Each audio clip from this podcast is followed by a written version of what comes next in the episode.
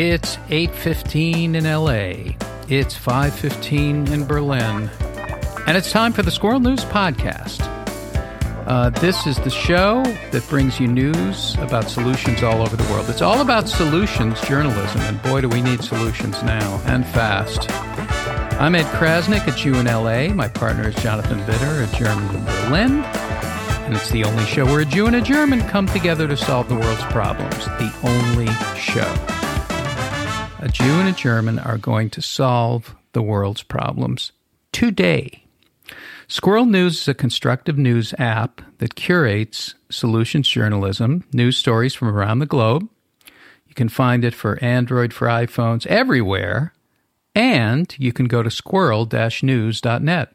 Squirrel news.net. Now, my partner is the great uh, journalist and the founder of Squirrel News, Jonathan Widder, in Berlin right now. I'm in beautiful uh, Los Angeles, the city that always sleeps. And we thought that we would talk today about the things that are going on in the world. Um, a lot of major issues war, the Ukraine, uh, anti Semitism, uh, Israel, Hamas, uh, the situation in the Middle East, peace, po- the political movements, kind of across the spectrum of, of what's going on from a, from a personal point of view. So we're not we're not campaigning for something. We're just talking about our experiences, and we found that we have a lot uh, a lot of common history and common experience, even though we live so far away. Um, so, Jonathan, the first thing that I want to know a little bit about about what's happening right now is that there was a huge protest uh, in the streets in in Germany, in Berlin, over a million people. Uh, what what was it all about, and why is Germany such an active place politically, where the U.S. is not? well, that's uh, you who said that.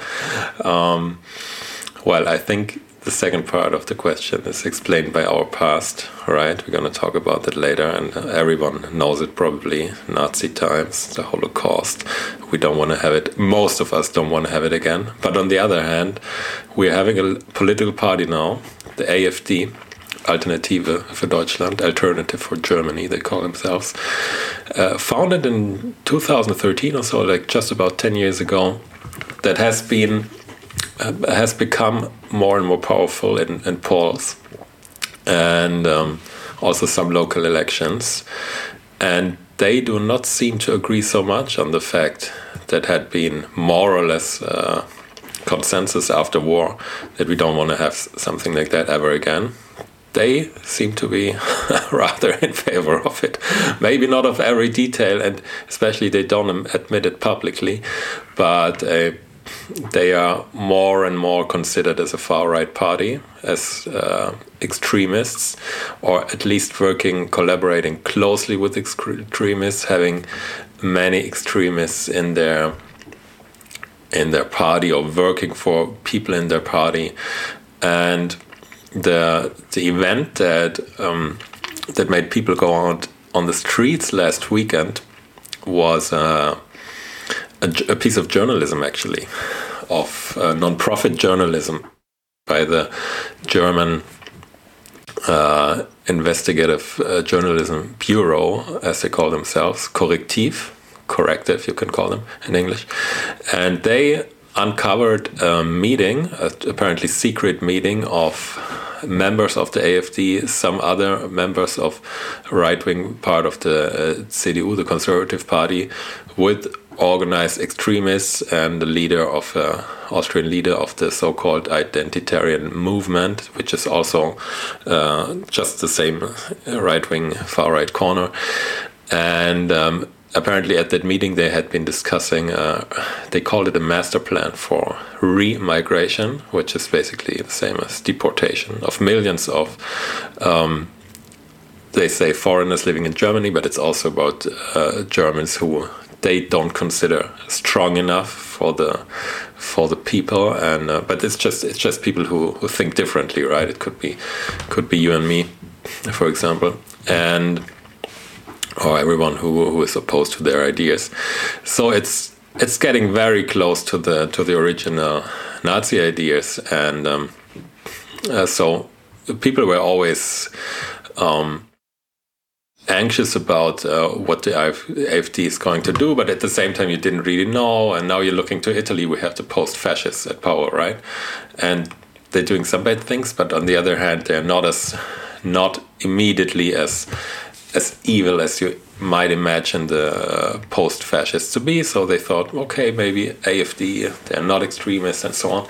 But now this this um, piece of journalism, this story, it really uncovered um, what kind of extreme plans they have, totally uh, against the constitution. So that made people go out on the streets because they thought, okay, if you don't do if you don't do anything right now, they might be uh, might be elected pretty soon. And the, the thing is actually that this year also we have elections in two two federal regions of Germany, in Sachsen and Thüringen, and in those uh, Bundesländer we call them, those states, the AFD is the strongest party in polls at the moment. They have like 35, 34 percent, something like that.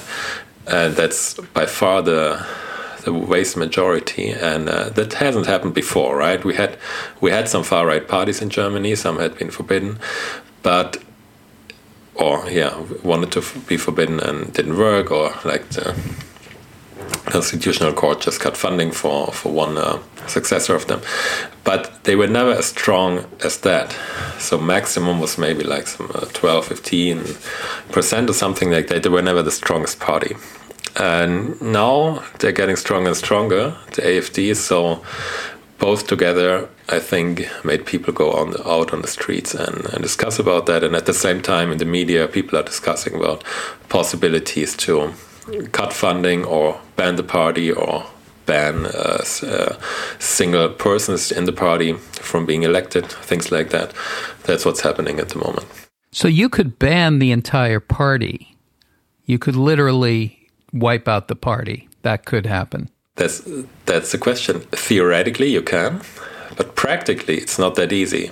There, you, there, you have to meet a lot of conditions, and with another far right party, it hasn't worked about ten years ago, because there was actually like the Secret Service of Verfassungsschutz had too many uh, secret secret man in the party, so you couldn't even uh, you couldn't distinguish who is working for the Verfassungsschutz, who is really an extremist, so to say, right? And um, didn't work in the end to ban the party, and uh, now you're not you cannot be sure if it works if if the court decides that it's going to be banned. And also, it would take a few years, and within these years, the party could could have already major successes, and yeah, but there theoretically, constitutionally, it's possible. Wow. Okay. So it's it's it's a disturbing. Uh, it's a really upsetting, concerning, very serious trend across the world because we're experiencing that here in our upcoming election and with uh, you know with with Donald Trump and Joe Biden we're experiencing the same yes, thing. Yes. And really, um, you know, there's a there's a history of dictatorships around the world. Some reporters are reporting on it and doing amazing stories on it. Like Rachel Maddow is a reporter that we have, uh, a journalist that we have. She's doing a lot of these great podcasts and shows which take a look at what happened before World War II and how America was really very actively involved in uh, Nazism. Okay. Uh, and were supportive of it. Um, in in cities, in towns, in media, uh, this was this was a major thing, and only by virtue of you know some key events and key people standing up did we preserve a democracy here. Um, it's it's a serious thing. Uh, it's happened before. Uh, it can happen again, and it's happening right now. So it's just the question is, you know, and I'm not a an expert in it, and I'm not a politician, and I'm not a I'm just a person who you know, I'm concerned about democracy. I'm concerned about, you know, having a government that actually represents the people as opposed to a dictatorship and an authoritarian rule from a dictator. And that is basically the, the fascinating thing to me about dictators is that they're telling you what they want to do. They're not lying. Yeah. They don't lie. They just tell you what they want to do. And what they're saying is, trust me, I'll take care of it. I'll make the laws. You need a strong person to run your government. Government is corrupt, but I will not be corrupt. I'll run it for you. I'll take care of it. And yeah, then people true. are voting for it. They're saying, I'm tired of government. I don't want to vote. I don't want to take the power away. I don't want choice. And I want to, uh, I want somebody who's strong to take over. And that's literally what they're voting for. That's what's happening. They don't like government. They don't believe in government. They don't believe in democracy. They believe in a person taking over uh, telling you what to do um, and making the laws. And that and that's what's happening. Now, it's not the majority. The majority of the people don't want that. The majority of the people are not don't want to vote for that. But rather than attack that idea or come out early in support of democracy, we have a lot of people like myself who are just not not doing enough and not not being active enough in their own way, uh, who are just trying to get along in life and survive the economy and survive, you know, modern daily life. So you think you should? You think you should? Well, I think you should do something. The thing, the thing is, it's not, it's not a measurable thing like what you do, but it's just like volunteer, uh, organize, with other people. The power is in other people. It's in it's in your neighbors. It's in you. It's not in a far off land. It's just start talking about it. And come out. Well, you know, what do you want? Do you want to live under a dictator or do you want to live in a democracy? And that's it. And then all the other issues that fall in behind it. Make it really simple because that's what people seem to grab onto. They they grab onto phrases like "Make America Great Again." Very simple phrase, and you know what does that really mean? Well, nobody really cares. They just they grab on to uh, you know some idea of what somebody is telling them to do. But the question is, do you want a democracy or do you want a dictatorship?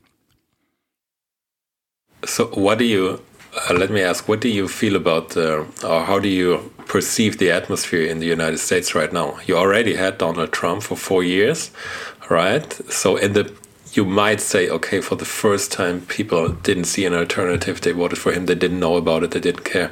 But we we all, everyone who read the news, right, experienced Donald Trump for four years. So, I mean, there must have been people who learned at least from that, right? If they didn't know before. They did learn, but they but they but there's a strange phenomenon that happens with him. The more he's in the public and the more he speaks, the more people remember. But the thing is, he hasn't been speaking the same way that he used to speak uh, as often. And so I think people have a short memory and I think they forget. They forget about how he handled COVID. They forget about, you know, how he, what his policies were. They forget about how uh, uh, how he dismantled he tried to dismantle democracy. They forget about it. And so And how is how is he speaking right now? Well, he's he he's telling you the other day he closed his his campaign speech. They had a you know primary in New Hampshire, and he closed yeah. by high by applauding Viktor Orban, the prime minister of Hungary, yeah, about yeah. what a great leader he was and about what a great man he was and how it's good to have a strong leader. People are afraid of it, but it's really good to you want a strong leader to run your country. And he's also telling people that he should be immune from crimes. He should have the president should have immunity from all crimes, no matter what he does. He's literally saying these. He's not making it up. He's saying it in public, and this is and people don't see through it. They don't. Uh, they just hear, "I'll take care of it." Uh, don't listen to the the other politicians. I I'm going to be strong and I'm going to take care of it for you. And I shouldn't be prosecuted, even though I've done. I'm I'm in a hundred trials, a hundred different crimes. Nobody cares, and the polls. It's not nobody cares, but people who are supportive of him don't care. In fact, they're being polled and they're being asked if he is convicted of all these crimes, is he still fit to be president? And the answers that the people are saying is yes. 85% of people are saying yes. Even if he's convicted, even if he goes to jail. That's so strange. He's still fit to be president. And that's that's something I would never have thought before, right? I would I would have like bet all my money on on the contrary that if yeah you, uh, because yeah, but but, but because certain... because he's telling you that I'm strong and I'm going to take care of it. All your worries, everything, anything that you don't like about politics, I'm wiping it away because I'm the one who's going to take yeah. care of it. It's, uh, he's talking to people's desires, right? Yeah, yeah this so is what they, they, maybe they know, but they don't wanna. They don't really want. To. Well, they don't just, really want to know, and and they and and government hasn't worked for these people. It does not work for these people in their minds but and in their lives. but I think it's something very very interesting also when you say that um, you had Trump for four years, but people people forgot it already. So. Um, it's not too hard to imagine. I think that in Germany, where we had like our dictatorship in a yeah much tougher way for now, 70, 80 years ago, and people can forget too, right? And so I mean, it's we have had this mantra uh, for the last decades. Um, we may never forget. This may never happen again. And in many speeches, this has been repeated, and in uh, television and newspapers and so on.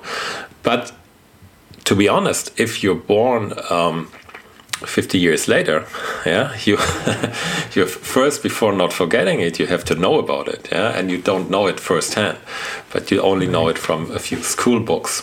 And one very mm. interesting thing, and now we're, we're getting to social innovation here, more or less. We have projects now, and they have at least after the um, 7th October in Israel, the, the, brutal terror attacks from Hamas. Um, we had very much increased awareness for for projects like that, and some of them bring Jews and or like there's one project, for example, where a Jew and a Palestinian woman they go together to schools to talk to students, to pupils. And that's already quite amazing, I think, because there's so so much in this discussion. There's focus either on Israel, like this Israeli perspective, or the Palestinian perspective. But very people always almost always take sides, and very rarely like manage to see to see both sides at the same time. So they go to schools together and they talk to people. And one thing that struck me about that was was when he told the Israeli man who is who grew up in, in Germany, but he's, uh, he has some Israeli background. Um, he's German also. He said most of the people we're talking to, they've never met a Jew, right?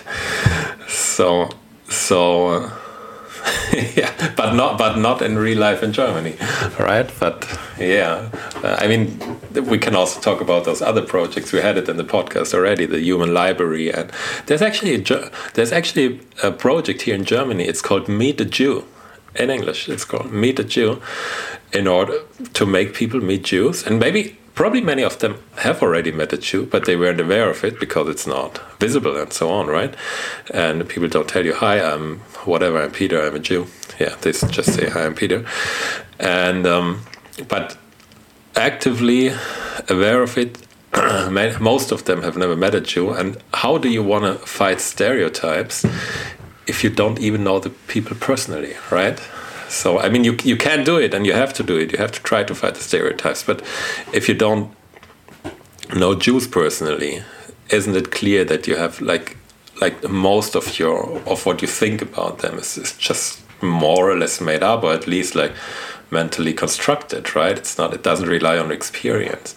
So. Um, on the one hand, that's a big problem. On the other hand, we have initiatives like that that are trying to change it, and um, well, but it's difficult. And I also want to say that today, and it's also, it, I think it tells you a lot about our time.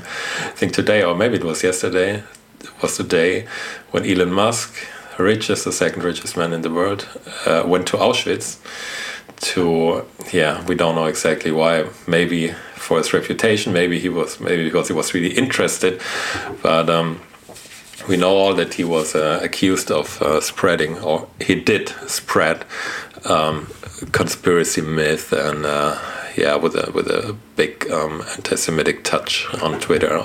That's now called X, and um, now he's trying to defend himself, say, "Okay, I'm not anti-Semitic." Going to Auschwitz, but he's actually taking the step that many students or some students are taking in the beginning of their career or even before and that many should do. And he's taking it now and kind of starting starting all at the beginning right? Mm-hmm. even though like financially he's already yeah he's climbed the ladder to the top. Hmm.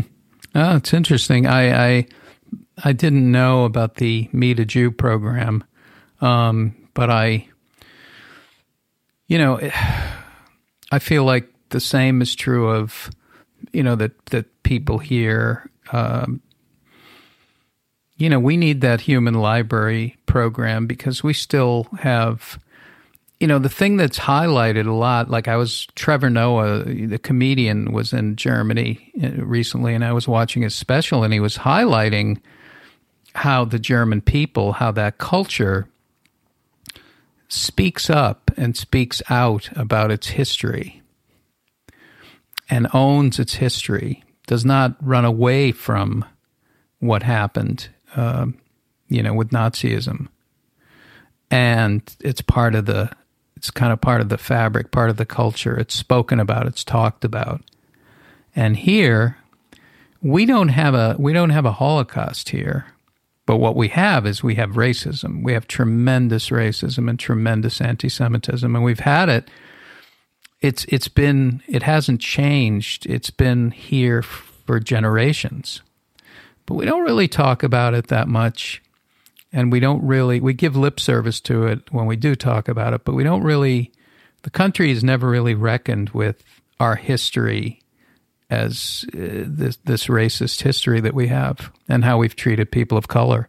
We we have measures now. It's it's talked about, but it's not it's not a country that adopts that uh, fact that that we have a terrible history of racism in this country. We have a terrible history of anti-Semitism in this country. We don't have a Holocaust, but we have sort of we have that kind of sentiment, and it still exists here. And now, because you have a leader like Trump, they all come out of the woodwork. Everything that's underground comes to the surface. And what you learn is that, yeah, there's a, it's, it's a minority opinion. And that's the important thing about it is it is a minority. It's not the majority of people, but it's a loud voice and it's a violent voice. It's a very reactive, violent uh, community. And anything that you say, they're going to, you know, people speak out, they come after you. There's often violence. Um, it's very loud. It is not the majority, however. We need to remember that because of our upcoming election. These people are not the majority. Again, they are the minority. If you go out and vote, and you exercise your right as a citizen, you're not going to elect Donald Trump again. It won't happen. But if you don't, uh, you could. There is a chance that, that that could happen. And that would be the end of democracy for America. That would be the end of it. It would be over. So I just think that Biden, the Biden campaign, and anybody who's working for democracy should just ask a simple question of every every American citizen: Do you want democracy or do you want a dictatorship? Realize that if you're voting for Donald Trump, you're voting for a dictatorship. If you don't want a dictatorship and you want democracy, you vote for Joe Biden. It's really that simple. There's no other issue that needs to be brought up. You don't need to talk about abortion. You don't need to talk about laws. You don't need to talk about any of it. Just ask the question do you want a democracy or do you want a dictatorship? If you vote for a dictatorship, know that you're voting for a dictatorship and say, yeah, I would like a dictator to run my country. That's what I want. I don't want democracy anymore. It would, it's just like that, just like that. The problem is that German history has taught us that uh, people are actually capable of voting for a dictator. So, yeah, let's. Yes, and they prob and they, and there's a there's a, a great number of people who would do that here. Absolutely, they would. But here's the here's the fact: they are not the majority. Yeah, yeah, yeah. But, but, it's enough if if uh, a majority wants uh, in the during the elections if if they have the majority once during the elections. So it's even if in general the majority doesn't think like that, if just they have more votes once, then it's already like a huge danger.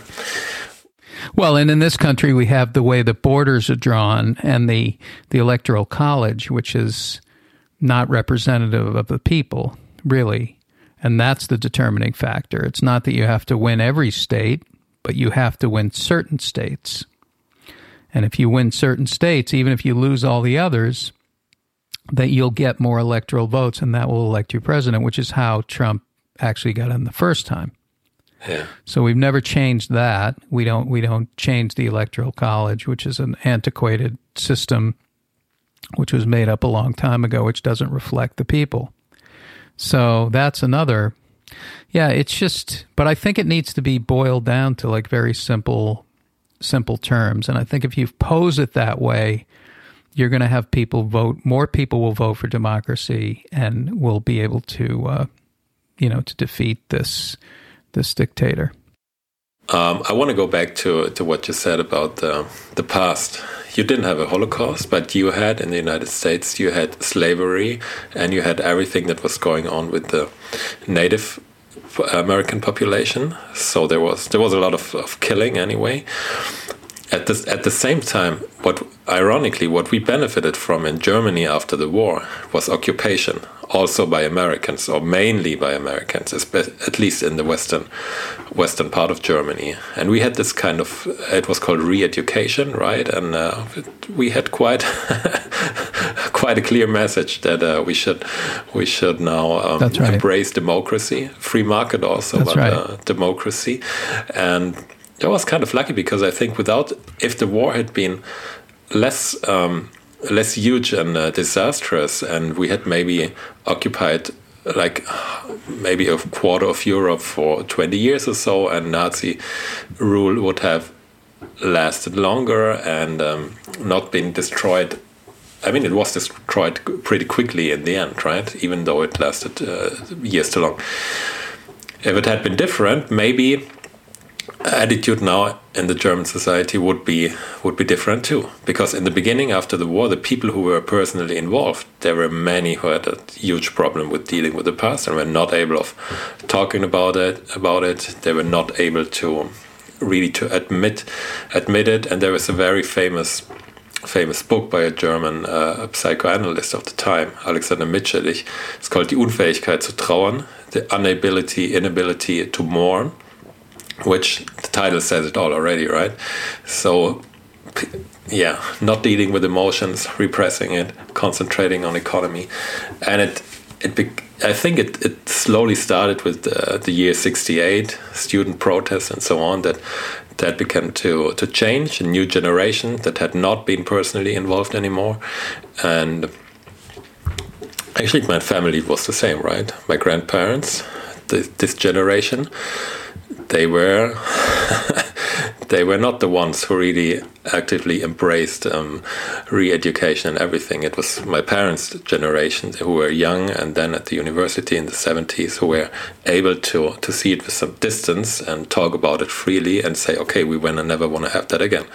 The other ones were more or less occupied with their own guilt, and I think we never talked about it with them. I never talked about it with them, but I think they all had the feelings.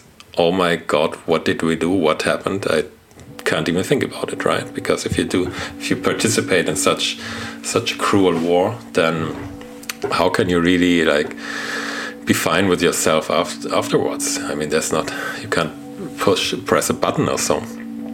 So um, it took some time, and even now you you mentioned Trevor Noah, and I think to, to partly he might be right, but on the other hand, many things that people say here are also lip services, right? It's um, and the seventh October has has shown a lot that um, many people who say, "Oh, I'm not anti-Semitic. I don't want to have it ever again," they they were like kind of excusing the the Hamas terror and say, "Yeah, but Israel also in a way it's their own fault." Blah blah blah blah, and it showed a lot about um, um, how people really or how many people really cared.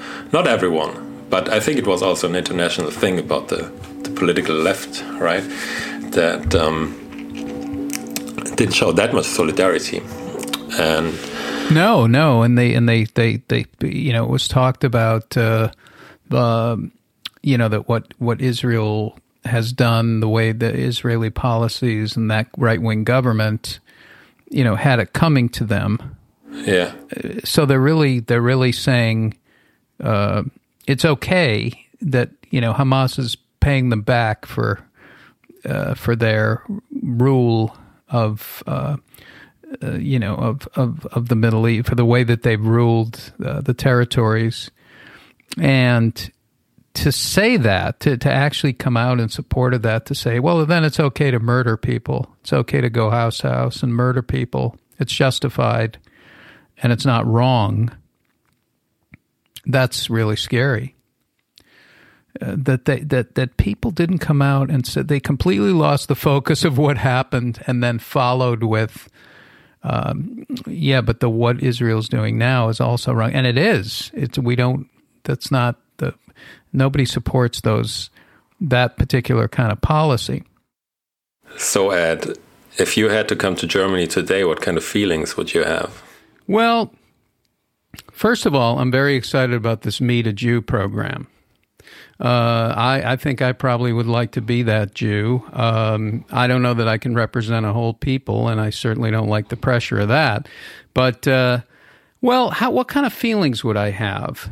Um, I've never been to one of the concentration camps, and I know that they're out there. Uh, so I probably would that's probably one of the places that I would go first, I guess, maybe. Um, and I don't know what kind of feelings I would have because I can't, I really can't put, I'm trying to learn about like what creates these movements and how this happens and how really it keeps happening in the world. So I'm interested in that. So, what kind of feelings would I have? Uh, horror, I guess, is one, and then the other is Berlin is such a you know it's such it's such a center of art in the world and such a center of film. I'm a big fan of German films and German filmmakers, so you know that's and journalism, of course, and music. So I would I don't know what kind of feelings I would have. It's it's an overwhelming thing to think about. Um, I just feel like the world is going through the conditions that allowed this to happen in the first place. And I'm worried about that. I want to I want to understand that and I want to understand how you know the one thing that I really appreciate now is that people call out anti-Semitism. They call it out and they bring it up. And so that has to be a good thing. Uh, I know Rachel Maddow has a great podcast about how this all happened before the war and how it existed in America, how we had a Nazi movement here, and uh, with you know significant numbers of people uh, who were anti-Semitic, who were calling for the erase, erase, uh, erasing of the Jews as a people here in the United States. Land of the free and the home of the brave happened right here. Uh, so all this has happened before.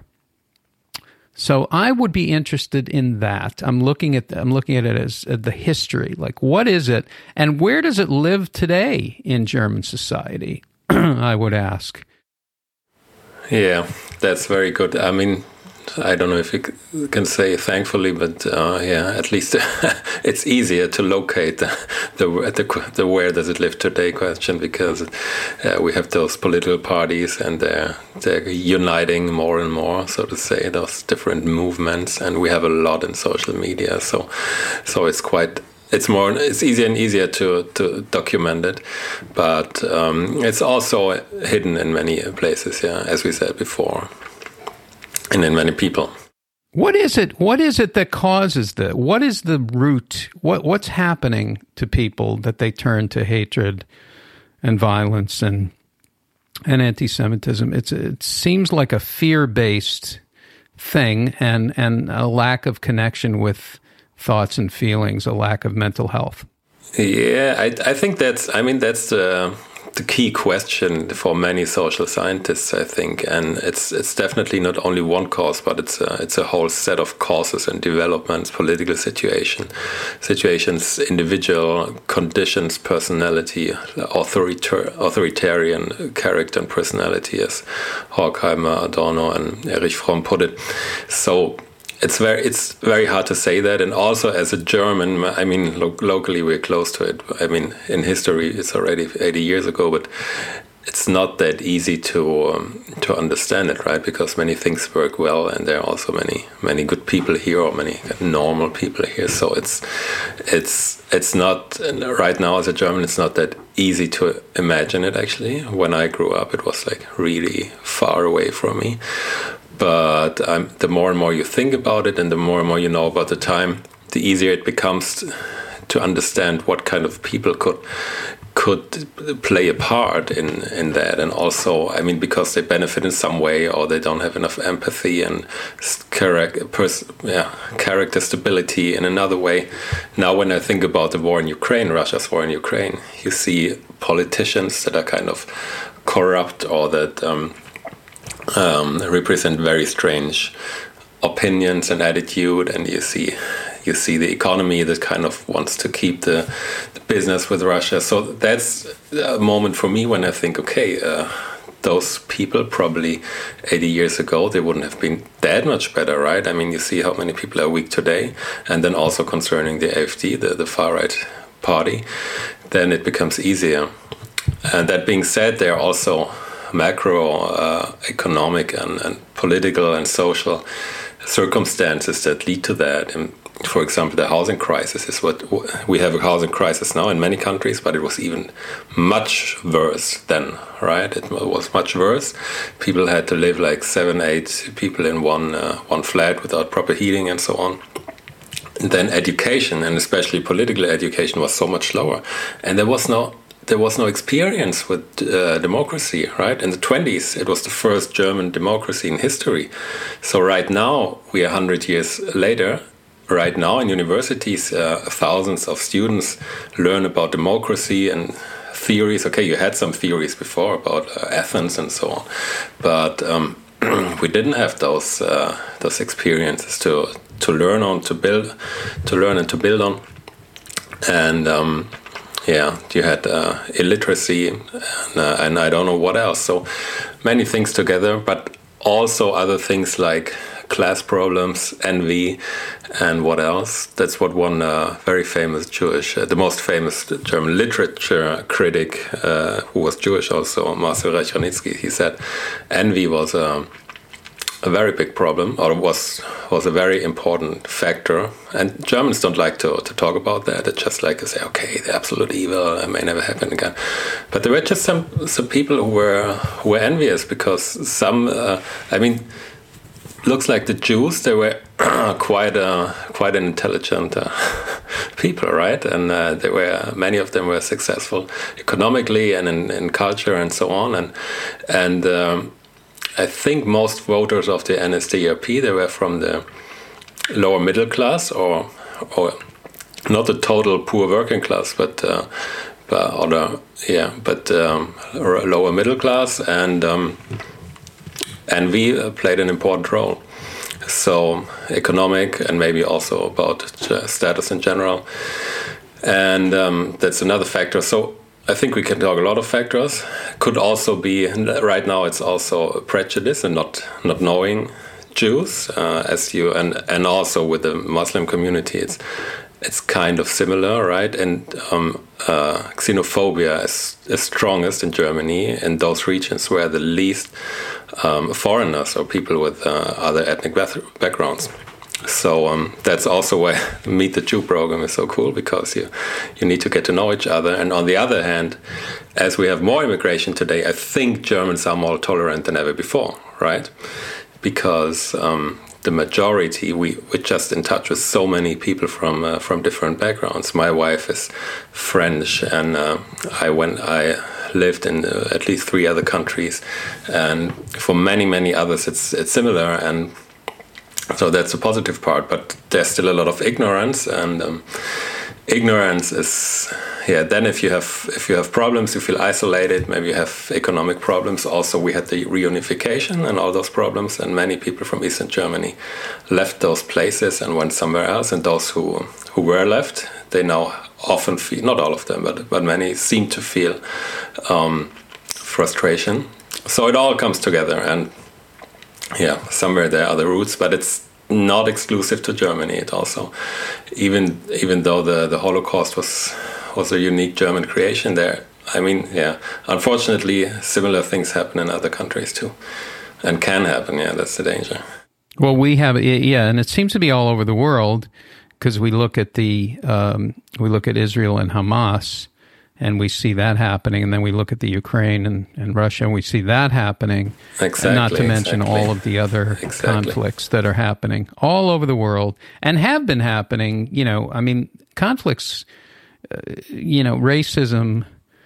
We have, see, in America, we don't. Uh, we talk about it now because of diversity and inclusion movement. Um, we, you know, people talk about it. But what they don't really talk about is the fact that America's history is just filled with uh, racism, with systemic racism, uh, and and how that affects a gen- how that affects generations because uh, you know for hundreds of years people in this country uh, were born as slaves and died as slaves and worked every day of their lives as slaves and had kids and families and then they were slaves and then that way so that when you have hundreds of years of that you have this intergenerational trauma that I think we're still we still haven't really touched here. Yeah. You have you have the Holocaust but we don't we're living with racism like every day here in this country. Yeah i mean we have racism too but i think you you yeah so because in the united states it's just uh, just a different level because you had the whole history of, of slavery uh, let alone the, the killing of the native population. And yeah, I think dealing with the past in many countries is actually just starting. You know, in Germany we, we have the reputation of uh, of having dealt more with it, but in a way it's also still starting. You know, still in kind of a beginning phase, and I think in the United States it might might also be in a beginning phase, and um, but the question of yeah, how this affects generations, I think it's very interesting. And I would actually like to ask you uh, for another kind of intergenerational effect because your grandparents came they lived in in Kiev right in right, Ukraine's capital which wasn't yeah. Ukraine at the time mm-hmm. near Kiev and they they emigrated in in 1920 well, or something earlier actually earlier than that uh, around the uh, 1910 uh, to to 1918, I think I want to say, probably earlier than the 20. And really, I think on both sides it was due to the czar's draft of the army, the the war that was going on, and also that Jews couldn't, you know, Jews were discriminated against. They couldn't own property. My grandfather actually, Yeah. their family owned a saloon where the local politicians would pull up their horses and and and drink, and but they couldn't have it in their name, so they had it in somebody else's name. So that was the kind of lifestyle sucks that they already. they had. You couldn't be a Jew, and so that and the the draft of the Tsar's army, they came to uh, escape that. So that and there were many people that that did that. That's what caused them to come over. And really, if they didn't come over, they'd either be they'd probably be dead, and I wouldn't be here, or I, I don't know what would have uh, you know what would have happened. These are people who went through pogroms and all of this, all of this kind of Yeah, I, I think like following the 20s, especially the, the 30s and, and 40s in in Ukraine, Belarus, for Jews, I think it was probably the, Yeah. the deadliest time in history anywhere. Yeah, I mean there was the there was in Ukraine also there was the Holodomor, which was rather uh, against Ukrainian peasants from Stalin, who cut the, who just took all their food from them. Then there was the Great Terror in the 30s, which was like randomly against everyone basically, and then there, the Germans came. And, Well, um, it would be great. we it would be great know to know did. this history, and it'd be great to have a world history book that actually captures what did happen. And I, I know somebody who's the their whole project, this organization, is trying to rewrite the history books in the United States and actually include, you know, indigenous people like the Native Americans and their story and what happened here. Because you talk about a Holocaust. I mean, these people were wiped out. They, th this was a an entire culture that was completely erased. So that is Yeah. not to say that it isn't it isn't alive today, but it's it's yeah, this th- these were the people that were here, and you know, yeah, yeah. definitely. Now I wanna I wanna ask you something else. Your grandparents came to the United States and they certainly had more more freedom and, and liberty and everything, but they were also refugees. And did that have some kind of effect on you? Some kind of impact? Like what what was it? Did you feel that in some way? Did you feel? I don't know. I don't know. strange, I don't know. I, I, I don't. I, I think it was. I think probably my parents probably experienced that. What what we experienced is, you know, anti-Semitism and racism growing up in Boston uh, during busing, and it was white black tension. It was the tension was between whites and blacks, and Jews were just you know we were always uh, discriminated against in, in some way. Um, And how how did you uh, feel that? What happened? Well, I well, for example, we moved to the suburbs uh, of of Massachusetts, um, and this was a town that was experiencing a lot of rapid growth, and a lot of Jews were coming. And one day, I was sleeping, and a brick came through the window. This is an affluent Oh. neighborhood. And a brick came through the window, and I came out, and on the side of the house was written, you know, "Die Jews" Jesus. and a swastika. So painted on the house. Okay. So okay. now was That's that horrible. did that happen every day? No, it didn't happen every day, but and it did it happen to a lot of people? No, maybe not, but but the tension was there. You could you could feel it. Um, and that's always been the case. I mean, if you if you if you experience that, then you you can definitely feel it. Yeah. Yeah, that's always been the case. I mean, Jews are people that are, you know, when anything goes wrong in a culture, Jews are the ones who are targeted. Uh, and this is not to say that others aren't targeted. But to me, I've started to look at racism uh, and anti Semitism as a mental health issue. I believe it is a mental health issue. I believe that it, it there are lots of conditions that, that make this arise, but it's basically a fear based response to people who are perceived as being different. Uh, whether it's envy or whether it's you know they're taking our jobs or you know there's too many immigrants here, whatever it is, it's fear and the lack of people knowing what fear is and being able to uh, navigate it, Yeah. navigate their Yeah. emotions, regulate their anger, regulate their emotions. They don't know how. And so this creates a condition where they want to be told what to do. And so, you know, yeah. Yeah, I guess that they're they're unable to, to solve their their problems, right? To solve their emotional problems and to solve their problems in life. Yeah. Right, right. They have emotions and yeah, and nobody teaches how to, you know, well, what is anger? What what is it? Is it natural to have anger? Sure, it's an emotion. It's a natural emotion. It doesn't mean anything about you. But what do you do with it? Uh, how do you relate to it? And anger usually is cover you know it's a it's a gateway emotion. It covers up other feelings. So what's under the anger? How do we get under the anger? Well you have to feel it and not run from it and not react to it and then question it. no no yeah. go ahead. I want to tell you about about an interesting uh, project from Germany that could could inspire some hope here. Um, I, a few years ago, I, I interviewed and did an interview with an with a German social entrepreneur who developed a, uh, a theater program, an educational program for, for kindergartens, and it's it dealt. They used puppets from the Augsburger Puppenkiste. That's quite famous for its puppet theater, and uh, those puppets represented different emotions, like four basic emotions, I think, and anger was among that. And the goal was to to make people, uh, yeah, so children would learn deal uh, with their emotions, recognize their emotions, and um, uh, perceive them talk about them, see, okay, there are these emotions, what can I do about it, what's better, what doesn't work that well, what shouldn't we do. And um, I also interviewed the, uh, I asked the founder, who was um, a woman, um, unfortunately, uh, she's not alive anymore, but um, I asked her what would happen today.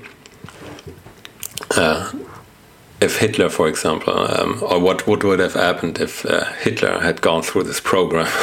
you hmm. know, mm. would he have changed? Would he have been another person? Because I mean, very obviously, Hitler, Hitler had a big problem dealing with emotions, right? He just had he led, gave place to all his hatred. And another question is where the hatred comes from, because he was beaten up like uh, crazy, I think, from his father. So this is this is the next thing: education and how to how to establish good relations within the family. But um, yeah, could we have um, prevented Hitler, so to say, with some puppet theater like that? And, and, she said if, if he had only gone to a, to a kita, to a kindergarten, it would probably have helped a lot already, you know, like uh, to, to establish um, uh, uh, good relations, good personal relations with a significant other, with other people, with other children, uh, positive relations. Um, getting out of the, the uh, cruel parents' house for some hours during the day. And um, those programs at kindergartens, they're also in the very beginning, in the beginning stage, you know, even now, like almost 100 years later. But I think at least we uh, we're on the way. I mean, we covered also in our podcast with you so many uh, mental health initiatives and innovative pro projects here.